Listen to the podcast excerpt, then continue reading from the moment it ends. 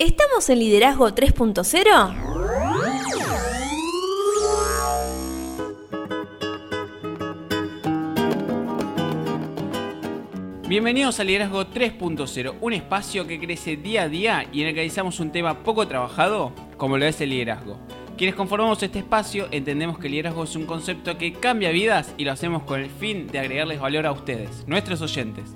Nos pueden encontrar en las redes sociales, estamos en Instagram como liderazgo 3-0, también en Facebook como 3.0 liderazgo, también nos pueden encontrar en YouTube, somos liderazgo 3.0, suscríbanse y activen la campanita, y ahora también tenemos la página web que es www.liderazgo30.com.ar. Mi nombre es Beto S y quien me acompaña como siempre es Lorena Gestos. ¿Cómo estás Lore? Muy bien, Beto. Analizando en cuántos lugares estamos. Estamos en un montón de lugares. Increíble. Ya es más fácil poner liderazgo 3.0 en Google que buscarnos. Increíble. Qué lindo, qué lindo. ¿Cuánto crecimiento este año? La verdad que un crecimiento tremendo. Se vienen cosas nuevas. Sí. Se viene, ya estamos planificando el 2020. Una experiencia hermosa porque la verdad que conocimos un montón de, de, de historias de personas que vinieron a partir de este, de este podcast. Así es, y no solo eso, ya podemos decir que la semana que viene, miércoles que viene, tenemos el Liderazgo 3.0 entrevista que cierra el 2020. Me encanta. Ya podemos decir que vamos a hablar de abogacía 3.0. Me encantó. Excelente esa entrevista. Sí, los divertimos muchísimo. Hablamos de planificación, hablamos de cómo el liderazgo es transversal en la vida de un abogado. La confianza. La confianza, hablamos de las proyecciones, de, de las relaciones personales también. Hablamos de muchísimas cosas y también podemos contar que ya estamos en charlas para la entrevista de enero y para la entrevista de febrero. Me encanta. Pero bueno, falta todavía un poco para eso. Falta. En esta semana, no sé si hoy, es muy probable que hoy en nuestras redes sociales puedan encontrar el calendario final de lo que se viene de acá al 31 de diciembre para el liderazgo 3.0. Obvio, porque no se van a deshacer de nosotros. Hasta No. el último día del año. No, así es, hasta el último día del año y no solo eso, estamos analizando qué vamos a hacer. Ya está confirmada la segunda temporada del podcast. Bien. Confirmadísimo. Lo que no sabemos es si nos tomamos una o dos semanas de descanso o si el primer lunes del 2021 estamos acá. Igual ese descanso no es tan descanso tampoco. No, es para planificar, Claro. proyectar, pero depende de ustedes si nosotros estamos o, o nos tomamos, entre comillas, ¿no? Dos semanitas de descanso, nosotros, liderazgo 3.0 no para nunca. Así es. Pero bueno, vamos a meternos en lo que tenemos que hablar. Así es, en lo que venimos trabajando, porque en el último episodio estuvimos viendo los elementos básicos de las relaciones personales. Empezamos esta miniserie, como le hicimos llamar, sobre relaciones personales. Vimos cómo podemos alentar a otros, cómo podemos relacionarnos con las personas y hablamos sobre la importancia de la escucha. Qué importante eso, ¿eh? Así es, de ese escuchar, si escuchamos o no escuchamos cuando estamos escuchando. En este episodio vamos a cerrar esta miniserie sobre relaciones personales y vamos a hablar sobre el crecimiento de las mismas. Así que, ¿qué te parece si comenzamos con una pregunta? Como a vos te gusta. Siempre. ¿Cómo podemos cultivar la confianza en otros? Esto me parece que es realmente importante. Lo primero que se me viene a la mente es que muchas veces yo he dicho en mi día a día que cualquier relación Sí, parte de, para mí, dos pilares fundamentales. Una, el respeto, porque sin respeto no puede haber relación. Coincido. No importa si la persona tiene 2, 5 años, 20 años, 100 años, sin respeto no hay relación. Y confianza. Confianza ya desde el hecho de tener una relación personal. Ya una relación normal quizás no necesita confianza. Porque es algo, alguien quizás que tenés que tratar en un contexto X y no necesitas confiar. Claro. Pero para una relación personal, sin confianza no hay sí, relación personal. estamos hablando de un vínculo más fuerte. Exactamente. Entonces, cuando nuestras palabras igualan nuestras acciones, las personas saben que pueden confiar en nosotros. Y la integridad, hoy vamos a hablar muchísimo sobre la integridad porque la integridad es lo que nos va a ayudar a ganar esa confianza. Es importante para desarrollar las relaciones personales. Es también el cimiento sobre el que se edifican muchas de las otras cualidades para el éxito, tales como el respeto, lo que yo decía recién, la dignidad y sobre todo la confianza, esas monedas que nosotros queremos que vayan aumentando en nuestro bolsillo. Claro.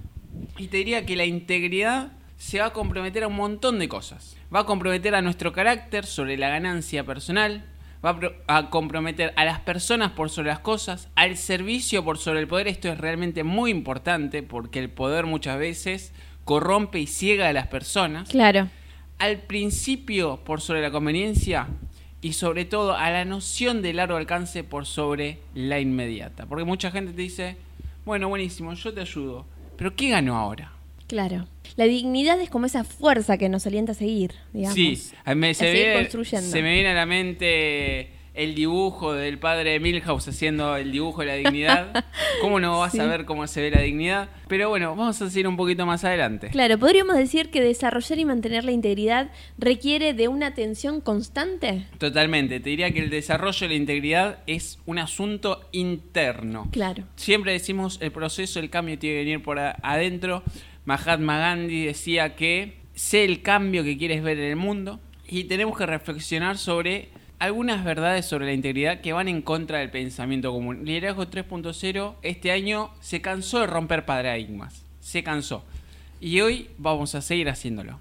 Podríamos arrancar diciendo que la integridad no está determinada por las circunstancias. Así es, esto te diría que vamos a empezar desde tocando el hueso a aquellas personas y que les duela. Porque mucha gente te dice, no, pero yo no tuve la familia que tuviste vos, o no tuve las oportunidades que tuviste vos, o no tuve la escuela. Perfecto, es real que nuestra crianza y, y circunstancias muchas veces afectan lo que somos. Pero, conforme avanzamos en años, mayor es el número de decisiones que tomamos. Para bien o para mal. Si nosotros decidimos seguir tomando decisiones erróneas y caminar por el lado negativo, va a llegar un momento de que nosotros vamos a ser responsables de nuestros propios actos. Yo tengo 30 años y te digo, no, es que mi, mi niñez fue muy dura. Claro. Perfecto, pero tu niñez fueron cuánto? ¿10, 12, 14 años? Claro. Ya tuviste 16 años en los cuales, o 15 años en los cuales vos tomaste decisiones. Ya son la misma o más cantidad de años que tu niñez. Entonces, ¿cuánto puede afectar tu niñez? Claro. Entonces, desde ese momento nosotros debemos entender de que a la larga o a la corta, nosotros somos las decisiones que tomamos. Totalmente, coincido. Vos siempre decís que somos las decisiones que tomamos. Mañana somos las decisiones que tomamos hoy. Exactamente, somos un fiel reflejo de las decisiones pasadas y si nosotros queremos estar en un mejor lugar mañana, tendremos que ver qué cambiar de cómo estamos actuando hoy. Y si caminamos hoy distinto, seguramente mañana vamos a estar en un lugar muy distinto donde el destino nos depara si nosotros no cambiamos nada. Exacto. Y siempre la edad que tengamos podemos tomar decisiones nuevas. Siempre, totalmente. Bien. Podríamos decir también que la integridad no se basa en credenciales. Así es. Te diría que acá se me viene a la mente algo que pasaba en la antigüedad. Los antiguos albañiles, Sí. cuando hacían sus trabajos, a ellos le pagaban por cada piedra que ponían para construir una catedral, por ejemplo. Claro. Y para al final del día saber cuántas plata o cuántas monedas le tenían que pagar a cada albañil, cada albañil marcaba lo que habían creado Claro. con su propio símbolo. Entonces contaban 10 símbolos, toma 10 monedas, dos símbolos, toma dos monedas o lo que sea. El símbolo que cada uno usaba era su carácter. Cada uno podía elegir su símbolo. Y el carácter viene de lo que somos. Claro. Y más allá de esto, hoy en el siglo XXI, algunos quieren que se les juzgue no por lo que son, sino por los títulos que se han ganado, o dicen haberse ganado, o el puesto que ocupan. Y acá es donde yo siempre digo, no me juzgue por mis conocimientos o el puesto que yo ocupo, porque muchas veces, por empezar, el líder hace el puesto, no el puesto al líder, por un lado. Y por el otro lado, yo siempre digo, juzgame por lo que digo y sobre todo por lo que hago, no por lo que dicen terceros. Entonces, me parece que por ese lado, la integridad no se basa en credenciales, sino en quiénes somos. Claro, el conocimiento acompaña las habilidades que podemos tener. Totalmente. Y ahí se me viene el posteo que hicimos en la semana, la semana pasada en nuestro Instagram, que nuestra mente es como una gran habitación. Nosotros la podemos llenar de porquerías o de conocimientos que nosotros podemos llegar a darle uso en algún momento. Sí, no la contaminemos igual. Yo Totalmente. siempre opino que no hay que contaminarla. Y no hay que confundir integridad con reputación. Y sí, porque son dos cosas distintas. Claramente una buena reputación es valiosa porque te, muchas veces te destraba puertas. No te diría que te las abre, pero sí te destraba muchas puertas o te hace, te da la facilidad para abrir ciertas puertas. Pero una buena reputación existe porque es un reflejo del carácter de la persona. El desarrollo del carácter es un área de necesidad seria en nuestras vidas. Y si nosotros desarrollamos nuestro carácter bien, desarrollamos nuestra integridad bien, la reputación viene sola y se va a cuidar sola también. Entonces podríamos decir que la integridad termina siendo nuestra mejor amiga. Totalmente, sí. Y que la integridad jamás nos va a traicionar. Ni nos pondrá en una situación comprometedora, podríamos decir, y mantendrá siempre nuestras prioridades en orden. Así es. Y no solo esto, te diría que la integridad no solo puede ser o nuestra mejor amiga o nuestra peor enemiga. Porque si nosotros trabajamos sin integridad, robamos, porque robar un peso, 10 pesos, 100 pesos, robarle a, no sé, te mandan a hacer un mandado, gastaste 90 pesos, dieron un billete de 100 y no devolves el vuelto, eso, eso es hurto también. Sí. Y yo digo, ¿cuál es la diferencia entre esa persona que roba esos 10 pesos y una persona que roba un banco? No, no hay diferencia. O sea, más allá, eh, estamos hablando del acto en sí, el liderazgo se basa en esto, en, en tratar hechos objetivos y analizarlos con, la- con una sola vara. Entonces, cuando os- otros nos critiquen injustamente, la integridad es la que nos va a ayudar a seguir avanzando y tomar el camino superior de no desquitarnos. Porque muchas veces es muy difícil no desquitarse. Sí. La venganza nunca es buena, mata el alma y la envenena, dicen por ahí. Sí. Mientras que cuando las críticas de otros sean válidas, la integridad nos va a ayudar a aceptar lo que dicen, aprender de ellos y seguir creciendo. Porque claramente todo el tiempo tenemos algo de que aprender. Entonces podríamos decir que debemos convertirnos en personas de integridad. Y yo te diría que sí, porque tenemos dos opciones. O podemos desviar nuestras acciones para que se ajusten a nuestros principios, o podemos doblar nuestros principios para que se conformen a nuestras acciones. Claro. Es una decisión que nosotros mismos podemos tomar. Entonces, para llegar a ser personas de integridad necesitamos regresar a lo básico, podríamos decir. Debemos tomar algunas decisiones serias, pero que valdrán la pena. Sí, yo creo que todo lo que es trabajar nuestro carácter, nuestra integridad, vale la pena. Porque de hecho nos va a dar resultados a largo plazo. Claro. Y nos va a dejar ese mm, dormir tranquilo apoyando la cabeza en la almohada. Claro. Yo no sé si todas las personas pueden dormir en paz. Muchas veces el estrés de la culpa, el estrés de haber hecho algo mal, el Sí. estrés de que... Todo eso también... Sí, de te haber tenido una acción mala. Exactamente, digamos. todo eso te juega una mala pasada. Seguro. Entonces podríamos decir que en principio debemos comprometernos a la honradez, a la confianza y la confidencialidad. Así es. Te diría que tenemos que elegir hoy vivir siguiendo un código moral estricto y determinemos apegarnos a él pase lo que pase. Me encanta. Veo el código moral, viste, tipo el, el hombrecito, el mini yo que está en el hombro, viste, diciendo Totalmente. esto está mal, esto está bien, así, ¿no? Decidamos de antemano que no nos venderemos. Esto también es muy complejo porque mm, la primera reacción de cualquier persona es decir, no, me vas a decir vendido a mí. Claro. Y la realidad es que sí. Las personas son muy fáciles de corromper y más cuando no se toman ese minuto de hacer el ejercicio que nosotros estamos invitando, que es el conocerse a sí mismos. Y la mejor manera de guardarnos contra una ruptura de la integridad es tomar hoy la decisión de que no vamos a vender nuestra integridad por nada del mundo. Ni por poder, ni por venganza, ni por orgullo, Uf, ni por ninguna cantidad de dinero. qué difícil a veces, ¿no? Sí, totalmente. Es muy Eh, difícil y muchas veces cuesta mucho patear tableros y Claro. decir, ¿sabes qué? No quiero estar más acá.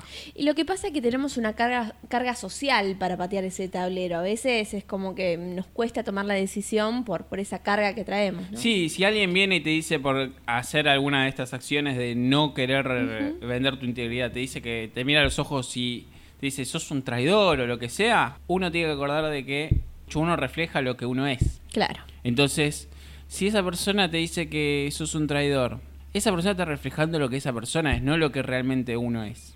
Entonces, uno no puede vivir de lo que dicen los demás. Y también el año que viene, creo que en febrero va a ser un buen mes para las emociones. Bien. Y ahí vamos a hablar sobre inteligencia emocional y vamos a meternos con este tipo de cuestiones. Porque Me muchas gusta. veces eh, las reacciones de las personas van atadas a sus emociones y no Sí. a lo que ellos realmente piensan. Sí, sí, sí.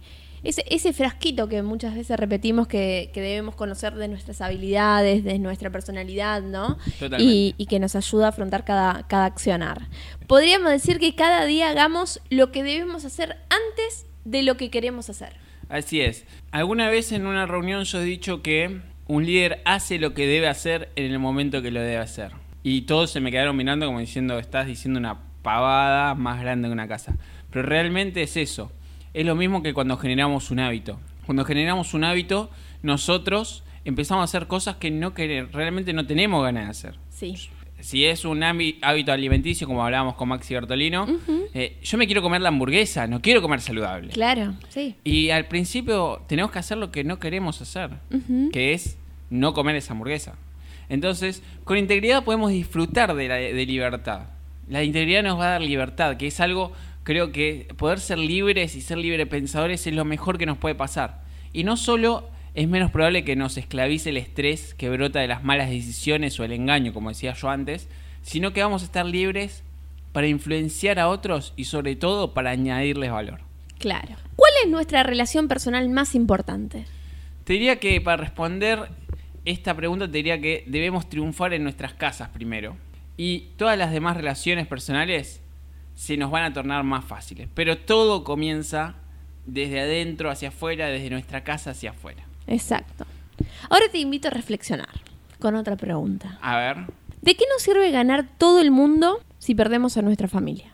Yo creo que es una gran pregunta y muchas veces esta no le damos, eh, mejor dicho, el ser humano tiene el don de no darle valor a las cosas hasta que las pierde. Exacto. Entonces, si queremos tener familias sólidas y matrimonios saludables, tenemos que esforzarnos para crearlos, tenemos que mentalizarlo y que sea parte de nuestro objetivo y parte de nuestra charla diaria y no creer de que son cosas que se forjan así nomás. No, yo creo que son vínculos en los cuales se van modelando día a día. O sea, porque vamos creciendo, cada una de, esos integrantes va creciendo día a día, ¿no? Totalmente. Y vamos mutando todo el tiempo. ¿Qué te parece si analizamos un par de pautas que nos ayudarán a comprender esto que estamos hablando? Dale. Lo primero que deberíamos hacer es expresarnos aprecio unos a otros. Te diría que las personas cuando se sienten apreciadas, muestran su mejor lado. De hecho, todo el tiempo, todas las personas necesitan que sentirse apreciadas. Sí. Es mentira el que te dice que no y que seas el duro, es realmente mentira. Y cuando ese aprecio tiene lugar en nuestra casa y va acompañado de lo que es aceptación, amor y sobre todo estímulo, los lazos entre los familiares van a crecer y el hogar se va a convertir en un refugio seguro para todos. Ahí es donde pasa que muchas personas no quieren estar en su casa. Sí. Y cualquier excusa les viene bien para no estar en su casa. Exacto, sí, Entonces, Esa a esas personas yo le preguntaría, ¿qué tan sólida puede ser la familia que vos conformes? ¿Y qué tan saludable puede ser tu matrimonio? Y todos los vínculos que se generen alrededor. Totalmente. Cuando vos hablabas de este lugar en donde uno siente amor, aprecio, estímulo, me da la impresión que esos hogares actúan después como imanes de otras personas que desean lo mismo. Totalmente. Más allá que no pertenezcan al círculo familiar íntimo, ¿no? Es como que atrae a personas que desean lo mismo. Sí, que en realidad no sé si desean lo mismo, sino que necesitan un lugar seguro. Sí, sí, sí, tal cual. También lo que debemos hacer es estructurar nuestras vidas para pasar más tiempo juntos. Sí, porque todo el tiempo estamos pensando en nuestras obligaciones. Sí que tenemos que cerrar un proyecto, que tenemos que cerrar un trabajo, cuál es nuestra próxima obligación, qué tengo que hacer de acá e, el año que viene en este trabajo, pero pará, no llegaste, estás en enero del 2020 o del 2021, para el 2022 o 2021 falta un año. Te viene la pandemia, te cambia todos los planes. En el medio tenés una pandemia y a la mierda todos los planes. Chau, se acabó. Entonces. Igual hay que planificar, ¿eh? Sí, totalmente, sí estamos de acuerdo que hay que planificar, pero también tenemos que dentro de esa planificación meter o tener en cuenta las fechas importantes y poner dentro de esa planificación tiempo para pasar con nuestra familia. Sí. Y después, bueno, te toca una pandemia, ley número, no me acuerdo la ley, pero justo lo hablaba ayer con un conocido. La ley de la navegación de las 21 leyes irrefutables del liderazgo de John Maxwell. Divino libro. Exactamente, que te invita a chocarte con lo peor de vos o lo mejor. Y y esa ley básicamente lo que te dice es que un líder sabe cómo ajustar las velas en momentos de cambio y en momentos de crisis. Exacto. Bueno, eh, ya que hablaste de John Maxwell, en muchos de sus libros, lo que comenta, él, él estructura en su, en su planificación diaria estos, eh, estos momentos con su familia y con cada uno de sus integrantes. O sea, habla de la importancia de tener un día con su hijo, con su hija, con su mujer, un día particular en donde se entreguen tiempo mutuo, digamos. Aunque ese tiempo signifique, porque alguien me va a decir, porque yo ya los estoy escuchando, no, pero yo no tengo plata para llevarlo al Parque de la Costa. No hace falta. No hace falta. Llevarlo a la, plaza. Llevarlo a la plaza de la esquina, no seas caradura, o anda a caminar. Sí. Una hora de caminata, no, hagan el ejercicio, gente. no una cena sin tele, sin televisor. También, sí, algo más simple. Pero yo te diría una hora de caminata con a- a- acercándote a la naturaleza. Sí. Es increíble lo que uno puede conocer y hablar con la otra persona. Sí. Tratemos con las crisis de una manera positiva. Te diría que toda familia atraviesa problemas todo el tiempo porque somos seres humanos, entonces siempre va a haber cosas que haya rispideces, ¿no? Pero no todas las familias responden a ello de la misma manera. No. Esto es real. Hay familias que cuando menos hablan, mejor se llevan. Sí, Y hay familias que cuando menos hablan, más se preocupan por el otro. sí. Entonces, muchos se encuentran más fácil tratar de evadir todos los problemas y voy a tomar, voy a arreglarle la plancha a aquel, voy a limpiarle el patio al otro. Eh, ¿Sabes qué? Acabo de conocer al canillita de cuatro cuadras para allá y me dijo si lo ayudaba a juntar los diarios. Escapar de los problemas nunca es la solución. No. Y si vamos a crecer como familias y tener éxito en casa, tanto como en otros aspectos de nuestra vida, debemos aprender a enfrentar las dificultades que vamos a encontrar ahí. Y estas dificultades las podés solucionar teniendo y manteniendo una comunicación continuamente. Así es. Te diría que la buena comunicación no surge porque sí. Creo que de esto podemos hablar horas y horas con vos. Sí. Tiene que ser desarrollada y ese proceso lleva tiempo y esfuerzo.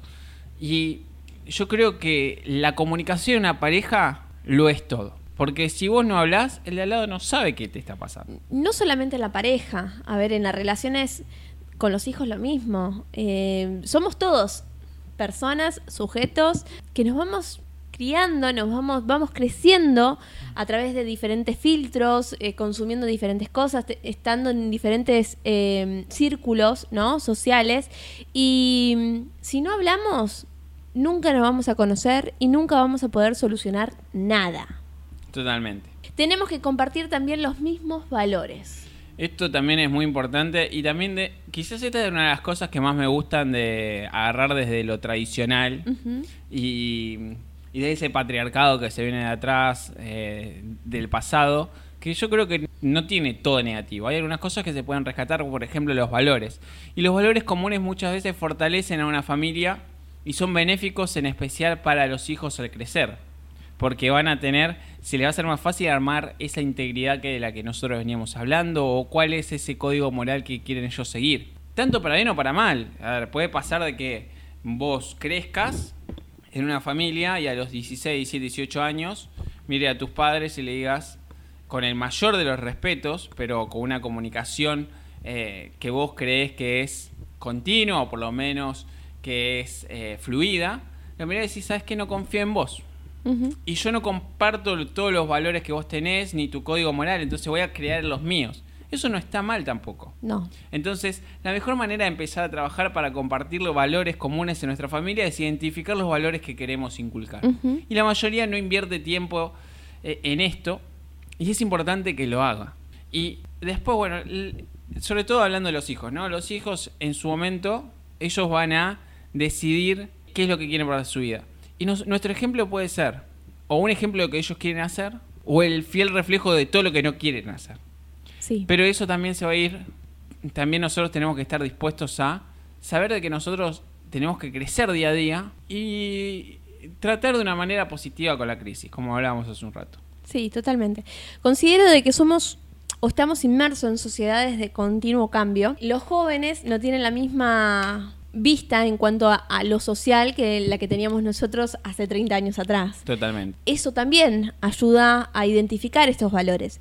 Pero si nosotros construimos vínculos, como vos anteriormente mencionabas, en cuanto al respeto, a la confianza, yo creo que cuando uno va creciendo, esas cosas, si lo, si lo mamaste de chico, cuando llegas a, a- a ser grande, esos valores siguen estando. En tu propio sí. ser y te lleva a mantener esa comunicación respetuosa, a esa comunicación constante y poderle decir, como mencionaste vos recién, a, a- un adulto, a tu papá, a tu, a tu mamá o a quien esté a cargo tuyo, decirle de que no, no te parece lo que está diciendo, porque la verdad que esos valores que vos estás inculcando no son los que yo considero necesarios, digamos. ¿no? Totalmente. También lo que debemos hacer es edificar el matrimonio.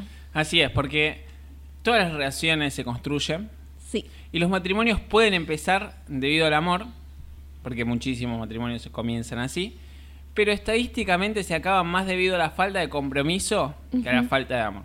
Porque es muy simple decir, sabes que te amo, pero después hay que sostener esa relación porque la vida no todo es amor, no todo es rosa. Eh, eh, tenés dos personas que vienen de dos lugares totalmente distintos, de Sí. dos casas totalmente distintas a convivir, entonces hay un montón de cosas que todo el tiempo las dos personas tienen que ceder, tienen que negociar, tienen que buscar puntos en común. Sí, después llegan los niños. Totalmente. Entonces, podríamos decir que hay una correlación entre el éxito familiar y el éxito personal, y cuando se trata de sembrar las semillas para el beneficio de los demás, ¿quién podría recibir mayores beneficios de nosotros que los propios integrantes de nuestra familia? Totalmente. Entonces, siempre miremos hacia adentro. Ahora me pregunto, ¿cómo podemos servir y dirigir a las personas al mismo tiempo? Esto es muy complejo, porque en principio debemos querer más a las personas que a nuestras posiciones. Y esto realmente es difícil que una persona logre salirse de esa posición y entender de que eh, uno es persona antes que jefe, por ejemplo. Totalmente. Un verdadero líder servidor tiene presentes las siguientes cuestiones. En principio, pone a otros por encima de su propia agenda. Esto es muy importante. Esto quiere decir que debemos estar conscientes y te diría conscientes intencionalmente, o sea, ser con intención esto de las necesidades de los demás y estar dispuestos a ayudarlos. Y ser capaces de aceptar sus deseos como importante, porque capaz que por a vo- para vos es importante hacer una monografía, Claro, que para mí como que no me cambia la ecuación la monografía. Claro. Pero bueno, hay que aceptar los deseos importantes de las personas que nos rodean. este líder también debe poseer la confianza para servir. Sí, sin confianza no hay relaciones personales. Como decíamos, la manera como tratamos a otros es realmente un reflejo de lo que pensamos de nosotros mismos. Esto también lo he mencionado. Y solo los líderes seguros terminan dando poder a otros. Exacto, y este líder promueve el servicio a los demás. Porque los grandes líderes ven la necesidad, aprovechan la oportunidad y sirven sin esperar nada a cambio. Dar de sí en vez de pensar en sí. Exacto, y este líder no está consciente de la posición. Porque los líderes al servir no se enfocan en el rango de la posición, sino que simplemente son personas tratando de ayudar a otros. Bien, y para mejorar nuestra actitud de servir podemos hacer lo siguiente. En principio, podemos realizar actos pequeños. Porque en los detalles están, está la clave. La clave está en los detalles, siempre. Exacto, también lo que debemos hacer es aprender a caminar lentamente en medio de la multitud. Porque si caminamos lentamente, lo vamos a hacer con intención. Y diría que esa intención nos va a llevar a conectar con cada persona. Y conectar con cada persona significa conocerlas y significa saber dónde están y encontrar qué es lo que necesitan. Exacto. Y por último, lo que debes hacer es pasar a la acción. Porque una vez que encontrás lo que necesitan, tenés que pasar a la acción y ayudarlos y agregarles valor. Porque si, realmente queremos llegar a ser la clase de líder que las personas quieren seguir, vamos a tener que resolver la cuestión de servir antes que nada. Y si queremos tener éxito al más alto nivel, debemos estar dispuestos a servir al más bajo nivel, que es la construcción de los niveles de liderazgo. Nosotros dijimos que un nivel se sostiene por el que viene directamente por debajo. Y esa es la mejor manera de edificar las relaciones personales. Sigamos construyendo. Así es. Y nos vamos. Comentario del episodio. Como siempre, me quedo con más preguntas que respuestas. Próximo episodio, dinámica del trabajo en equipo. Me Hoy gusta. tenemos... escucho una cortina distinta. Distintas, sí. Distinta. Nos toca hacer una mención Así es, porque esta semana fue una semana particular. realmente que con muchas eh, emociones, energías. Sí, Se fue, muchos lo, re- lo reconocen como el más grande sí. Del mundo. del mundo. En, en el otro podcast en el que eh, también participo a veces, porque últimamente estoy medio perdido, Ahí estás a full. este, estamos a full, y grabamos un podcast que se llamó Adiós. Se fue Diego Armando Maradona, Así es. que fue un gran líder, un gran líder, y me quedo con una frase del negro Fontana Rosa que dijo, ¿qué me importa lo que Diego hizo con su vida? Me importa lo que hizo con la mía. Yo creo que si nos ponemos a analizar la vida de Diego tenemos para rato para Podemos hablar hacer eh, sobre dos temporadas de podcast, sí. Sí, en cuanto a la confianza, las relaciones personales, em, Prioridades. prioridades. Pero bueno, me quedo con algo que, que contaron muchas personas allegadas a él en cuanto a que todo lo que él se propuso lo hizo con felicidad. Totalmente. Eh, nunca se le, se le borró la sonrisa y esa gana de alentar a otros. Eh, muchos compañeros que estuvieron dentro de, la cancha con él, compartiendo diferentes partidos, diferentes experiencias, decían que era un gran líder, o sea, como capitán, como compañero, adentro y afuera de la cancha. Después, bueno, como dice el negro Fontana Rosa, ¿no? Lo que hizo de su vida es algo de puro aprendizaje para él, pero lo que hizo con la vida del resto de las personas del mundo, la verdad que es increíble. Totalmente, y me quedo con eh, una imagen que vi en Instagram, que es eh, la imagen de Dios, con, lo- con un brazo abierto le dice bienvenido, Sí. y Diego llegando y diciendo toma esto es tuyo y devolviéndole la mano de Dios. Y mm, así que este es el pequeño homenaje que queríamos hacer desde el liderazgo 3.0 y en una semana muy dura me gustaría también dedicarle este podcast a un hermano que se fue, que es Juan Esteban Ivano, que es uno de esos hermanos que te regala la vida y Sí. nada, simplemente eso. Eh, lo vamos a recordar y va a vivir en nosotros por siempre. Pero bueno, nos vamos. Nos vamos. Redes sociales, liderazgo 3-0 en Instagram, 3.0 liderazgo en Facebook, YouTube liderazgo 3.0. Vayan, busquen la campanita, suscríbanse. Fíjense que hay cosas, va a haber cosas interesantes que puedan encontrar ahí. Y también ahora estamos en nuestra página web www. Estamos por todos lados. Así es, liderazgo30.com.ar y si les gustó este podcast, Compartirlos para que podamos llegar a más personas y agregarle valor a sus vidas. Así Gracias. totales. Pasamos Totales. los 5.000 reproducciones del podcast. Wow. wow.